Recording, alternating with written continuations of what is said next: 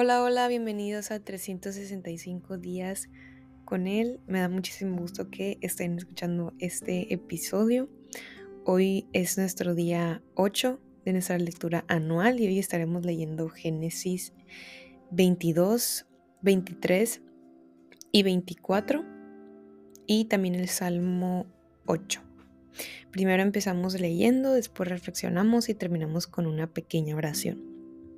Empezamos con la lectura en Génesis 22. Dios prueba a Abraham. Pasado cierto tiempo, Dios puso a prueba a Abraham.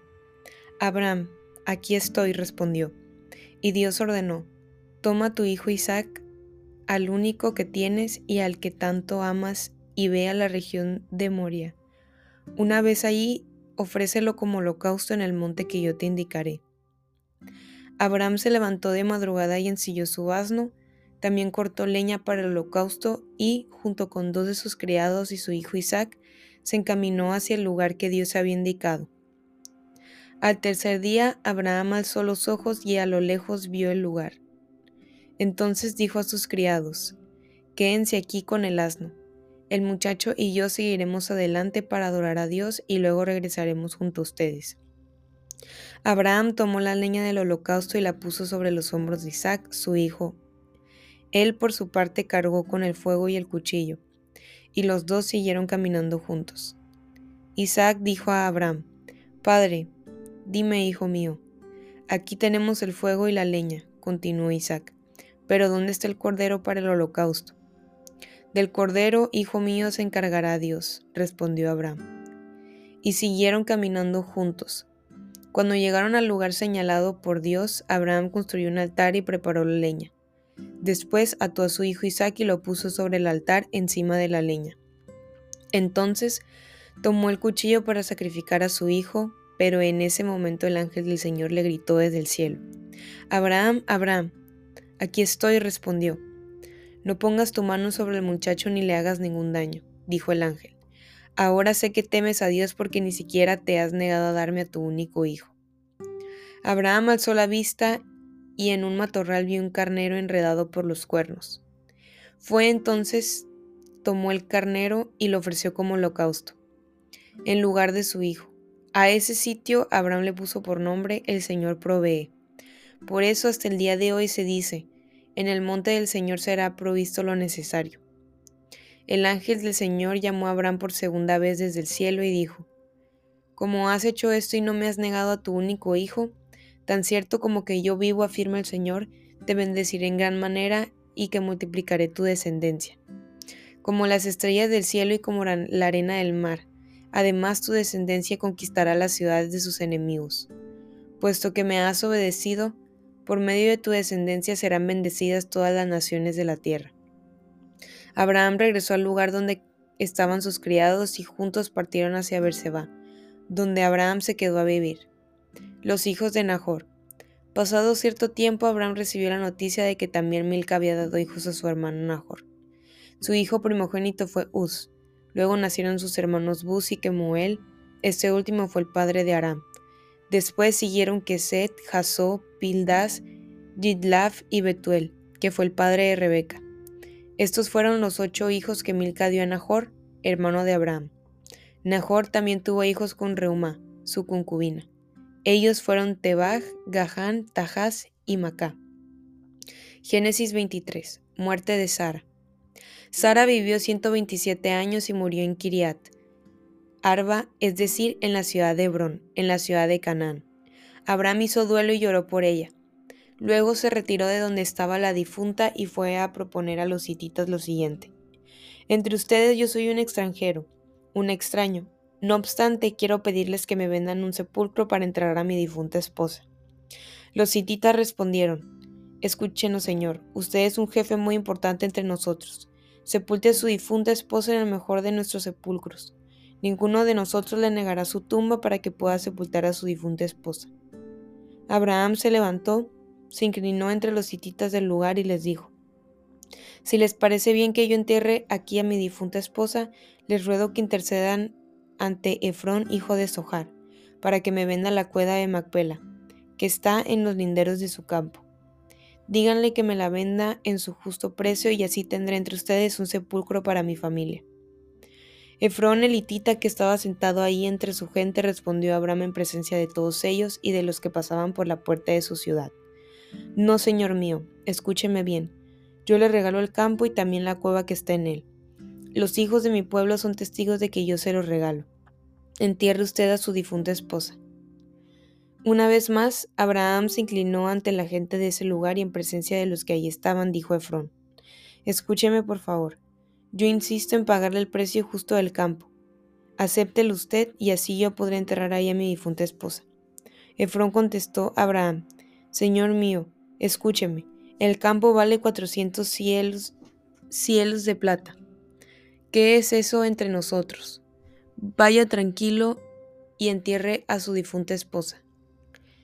Abraham se puso de acuerdo con Efrón y en presencia de los hititas le pagó lo convenido, cuatrocientos ciclos de plata de acuerdo con el peso corriente entre los comerciantes. Así fue como el campo de Efrón que estaba en Macpela, cerca de Mamre, pasó a ser propiedad de Abraham, junto con la cueva y todos los árboles que estaban dentro de los límites del campo. La transacción se hizo en presencia de los hititas y de los que pasaban por la puerta de su ciudad. Luego Abraham sepultó a su esposa Sara en la cueva del campo de Macpela, que está cerca de Mamre, es decir, en Hebrón, en la tierra de Canaán. De esta manera el campo y la cueva que estaba en él dejaron de ser de los hititas y pasaron a ser propiedad de Abraham para sepultura. Génesis 24. Isaac y Rebeca. Abraham estaba ya entrado en años y el Señor lo había bendecido en todo. Un día Abraham dijo al criado más antiguo de su casa, que era quien administraba todos sus bienes, Pon tu mano debajo de mi muslo y júrame por el Señor el Dios del cielo y de la tierra, que no tomarás de esta tierra de Canaán donde yo habito una mujer para mi hijo. Isaac, sino que irás a mi tierra donde vive mi familia y de ahí le escogerás una esposa. ¿Qué pasa si la mujer no está dispuesta a venir conmigo a esta tierra? respondió el criado. ¿Debo entonces llevar a su hijo hasta la tierra de donde usted vino? De ninguna manera debes llevar a mi hijo hasta allá, respondió Abraham. El Señor, el Dios del cielo, que me sacó de la casa de mi padre y de la tierra de mis parientes, y que bajo juramento me prometió dar esta tierra a mis descendientes, enviará su ángel delante de ti para que puedas hacer de allá una mujer para mi hijo. Si la mujer no está dispuesta a venir contigo, quedarás libre de este juramento. Pero en ningún caso llevarás a mi hijo hasta allá. El criado puso la mano debajo del muslo de Abraham su amo y juró que cumpliría con su encargo.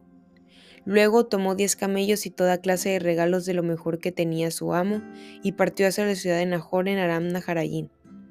Allí hizo que los camellos se arrodillaran junto al pozo de agua que estaba en las afueras de la ciudad. Caía la tarde, que es cuando las mujeres salen a buscar agua. Entonces comenzó a orar.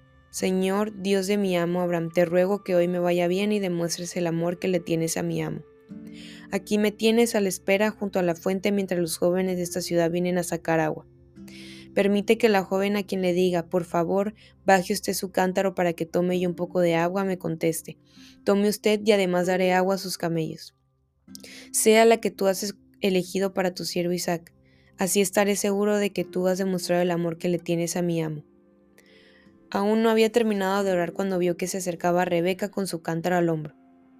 Rebeca era hija de Betuel, que a su vez era hijo de Milca y Nahor, el hermano de Abraham, la mujer era muy hermosa y además virgen, pues no había tenido relaciones sexuales con ningún hombre. Bajó hacia la fuente y llenó su cántaro. Ya se preparaba para subir cuando el criado corrió a su encuentro y le dijo, ¿Podría usted darme un poco de agua de su cántaro?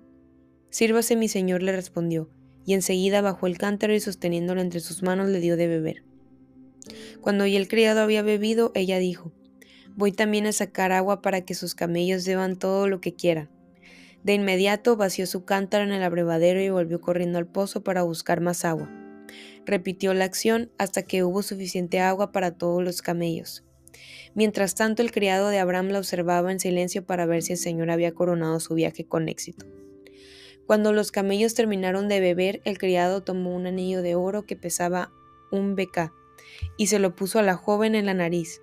También le colocó en los brazos dos pulseras de oro que pesaban diez ciclos y le preguntó, ¿Podría usted decirme de quién es hija y si habrá lugar en la casa de su padre para hospedarnos? Soy hija de Betuel, el hijo, de Milca y Nahor. Respondió ella, a lo que agregó, no solo tenemos lugar para ustedes, sino que también tenemos paja y forraje en abundancia para los camellos. Entonces el criado de Abraham se arrodilló y postrado ante el Señor dijo, Bendito sea el Señor, el Dios de mi amo Abraham, que no ha dejado de manifestarle su amor y fidelidad, y a mí me ha guiado a la casa de sus parientes. La joven corrió hasta la casa de su madre y allí contó lo que había sucedido. Tenía Rebeca un hermano llamado Labán, que salió corriendo al encuentro del criado, quien sería junto a la fuente. Labán se había fijado en el anillo y las pulseras en los brazos de su hermana, y también le había escuchado contar lo que el criado le había dicho. Por eso salió en busca del criado y lo encontró junto a la fuente con sus camellos. Ven, bendito el Señor, le dijo, ¿por qué te quedas fuera? Ya he preparado la casa y un lugar para los camellos. El criado entró en la casa, enseguida Labán desparejó los camellos, les dio paja y forraje y llevó agua para que el criado y sus acompañantes se lavaran los pies. Cuando le sirvieron de comer, el criado dijo, No comeré hasta haberles dicho lo que tengo que decir. Habló con toda confianza respondió Labán. Yo soy criado de Abraham, comenzó él. El Señor ha bendecido mucho a mi amo y lo ha prosperado. Le ha dado ovejas y vacas, oro y plata, siervos y siervas, camellos y asnos. Sara, la esposa de mi amo, le dio en su vejez un hijo al que mi amo lo ha dejado todo lo que tiene. Mi amo me hizo jurar y me dijo, no tomarás para mi hijo una mujer de entre las hijas de los cananeos en cuyo país habito. Al contrario, Irás a la familia de mi padre y le buscarás una esposa entre las mujeres de mis parientes. Yo pregunté a mi amo, ¿y si la mujer no acepta venir conmigo? Él me respondió, El Señor en cuya presencia he caminado enviará su ángel contigo y hará prosperar tu viaje. De esa forma conseguirás para mi hijo una esposa que pertenezca a la familia de mi padre. Solo quedarás libre del juramento si vas a ver a mi familia y ellos no te conceden a la mujer. Cuando hoy llegue a la fuente, dije, Señor Dios de mi amo Abraham, si es tu voluntad te ruego que hagas prosperar mi viaje. Aquí me tienes a la espera junto a la fuente si una mujer sale a buscar agua y yo le digo, por favor déjeme usted beber un poco de agua entre su cántaro y ella me contesta, beba usted y también le daré agua a sus camellos, que sea ella la mujer que tú, Señor, has escogido para el hijo de mi amo. Todavía no había terminado yo de orar cuando vi que Rebeca se acercaba con un cántaro sobre el hombro. Bajó a la fuente para sacar agua y yo le dije, Por favor, deme usted de beber. Enseguida bajó ella su cántaro y me dijo, Beba usted y también les daré beber a sus camellos. Mientras yo bebía, ella dio agua a los camellos. Luego le pregunté, Hija, ¿de quién es usted?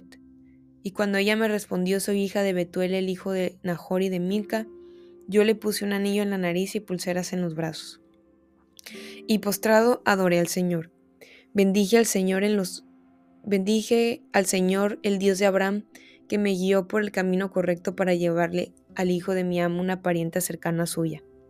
Y ahora si desean mostrarle lealtad y fidelidad a mi amo, díganmelo, y si no, díganmelo también, así yo sabré qué hacer.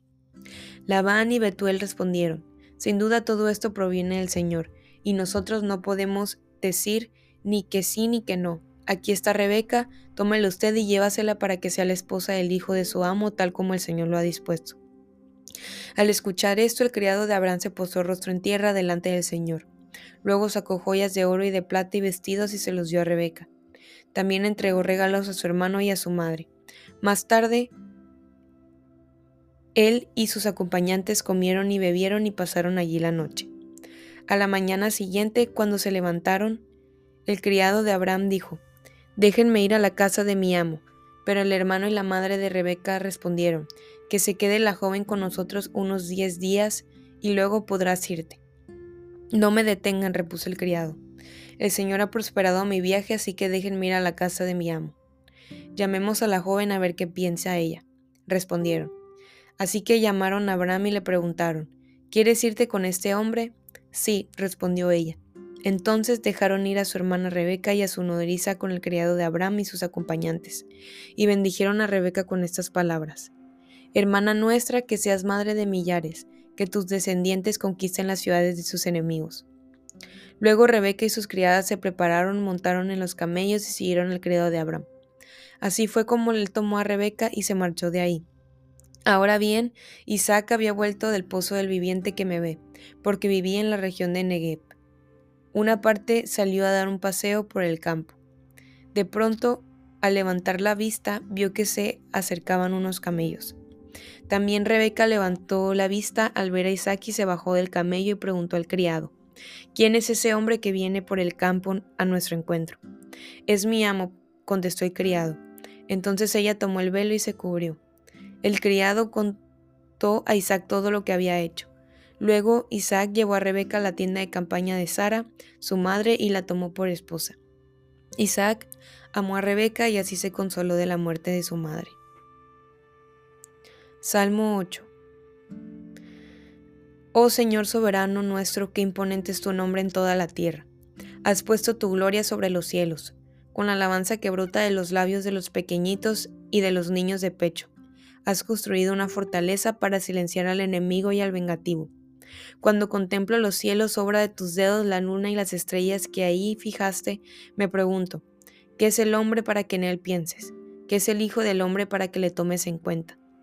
Hiciste poco menor que los ángeles y le coronaste de gloria y de honra. Le dijiste, le diste dominio sobre la obra de tus manos, todo lo pusiste bajo sus pies. Todas las ovejas, todos los bueyes, todos los animales del campo, las aves del cielo, los peces del mar, y todo lo que surca los senderos del mar. Oh Señor soberano nuestro, qué imponente es tu nombre en toda la tierra. Y aquí termina nuestra lectura del día de hoy. Les pido una disculpa porque me leí muy mal unas palabras y me trae demasiado. No sé por qué. A veces leo muy fluido, pero hay otros días que no sé, no sé qué pasa. Pero es poco a poco, yo creo. Em, pues primero vamos a empezar hablando de Génesis 22 y al final vamos a hablar un poquito de Génesis 24. Primero, el, em, el sacrificio de Isaac.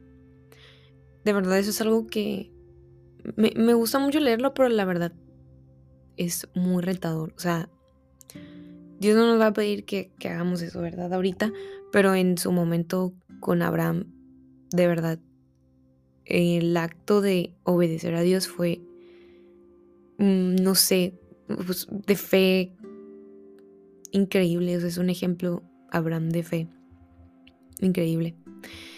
Y de radicalidad, porque Abraham fue radical para Dios. O sea, lo que Dios le había pedido no era algo sencillo, no era como que, ay, casual, vas a sacrificar a tu hijo. En absoluto. Abraham fue radical.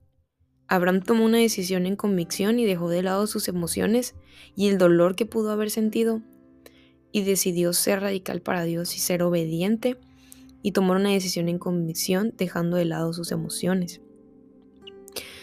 Abraham estuvo dispuesto a sacrificar lo que más amaba en esa tierra con tal de agradar y obedecer a Dios. O sea que él demostró que amaba más al que le dio la bendición que a la misma bendición. Creo que a veces mm, anhelamos mucho que Dios nos dé como que el cumplimiento a las promesas y a veces empezamos a dejar de adorar a Dios al, dador de la bendición y empezamos a adorar más la bendición. Entonces creo que este es un ejemplo de cuál es nuestra prioridad y en dónde está nuestro corazón. Y si realmente estamos adorando a Dios por quien Él es y por la fe que tenemos en Él o por las bendiciones y lo bueno que puede traer a nuestra vida. También algo curioso es que Abraham sabía que iba a regresar con su hijo, porque le dijo a los demás que los estaban esperando que iba a regresar, iban a regresar los dos que iban a adorar y después iban a regresar. O sea, él sabía que regresaría con su hijo y que Dios proveería lo necesario, porque él confiaba en la promesa que Dios le había hecho y él sabía que Dios iba a cumplir esa promesa de que iba a multiplicar su descendencia. Entonces, Abraham tuvo mucha fe y mucha confianza en la promesa y permitió y él fue obediente completamente a la voz de Dios, dispuesto a hacer lo que Dios le había pedido. En esta prueba se iba a revelar en dónde estaba puesta la fe de Abraham. No era una fe necesariamente para fortalecerla, sino para descubrir en dónde estaba puesta la fe de Abraham. Y al final nos a dar cuenta que efectivamente su fe estaba cimentada en, en Dios. Leía un comentario de Spurgeon y decía, dice, Hermanos, hay momentos en los que somos llamados a realizar acciones que parece que pondrían en peligro nuestras más altas esperanzas. No es asunto tuyo ni mío cumplir las promesas de Dios ni hacer el menor mal para producir el mayor bien. A veces me da mucha risa, esto me da mucha risa porque siento que a veces Dios nos pide cosas que no tienen sentido humanamente y que hasta parece que son contraproducentes, pero en realidad el cumplir las promesas de Dios no tiene nada que ver con nosotros como, como leemos en el comentario de Spurgeon. No tiene nada que ver, o sea, nosotros no podemos hacer el trabajo de Dios. Y si Él nos está pidiendo que hagamos algo en obediencia, tenemos que actuar y confiar en que si Dios nos dio una promesa, la va a cumplir de la manera en la que sea. Entonces creo que esto puede, no puede, reta mi fe y puede retarnos a todos nosotros y preguntarnos en dónde está puesta mi fe. ¿Realmente amo más a Dios o estoy amando más a la bendición? ¿Estoy siendo obediente a lo que Dios me está pidiendo? ¿Será que Dios me está llamando a ser radical por Él?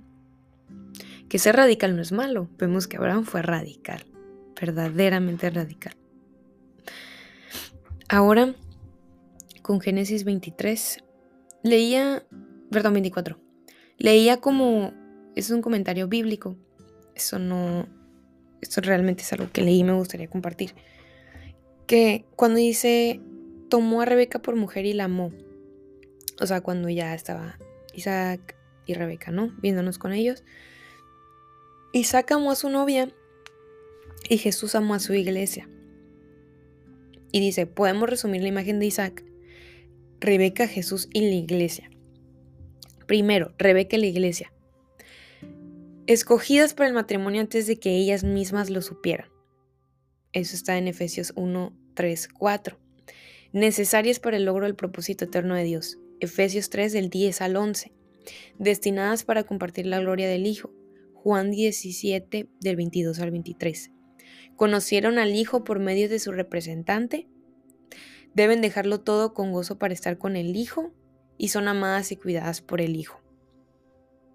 Isaac y Jesucristo son prometidos antes de su llegada, llegan al tiempo indicado, son concebidos y nacidos milagrosamente, les fue dado un nombre especial antes de nacer, son ofrecidos en sacrificio por sus padres, como lo pudimos leer en Génesis 22.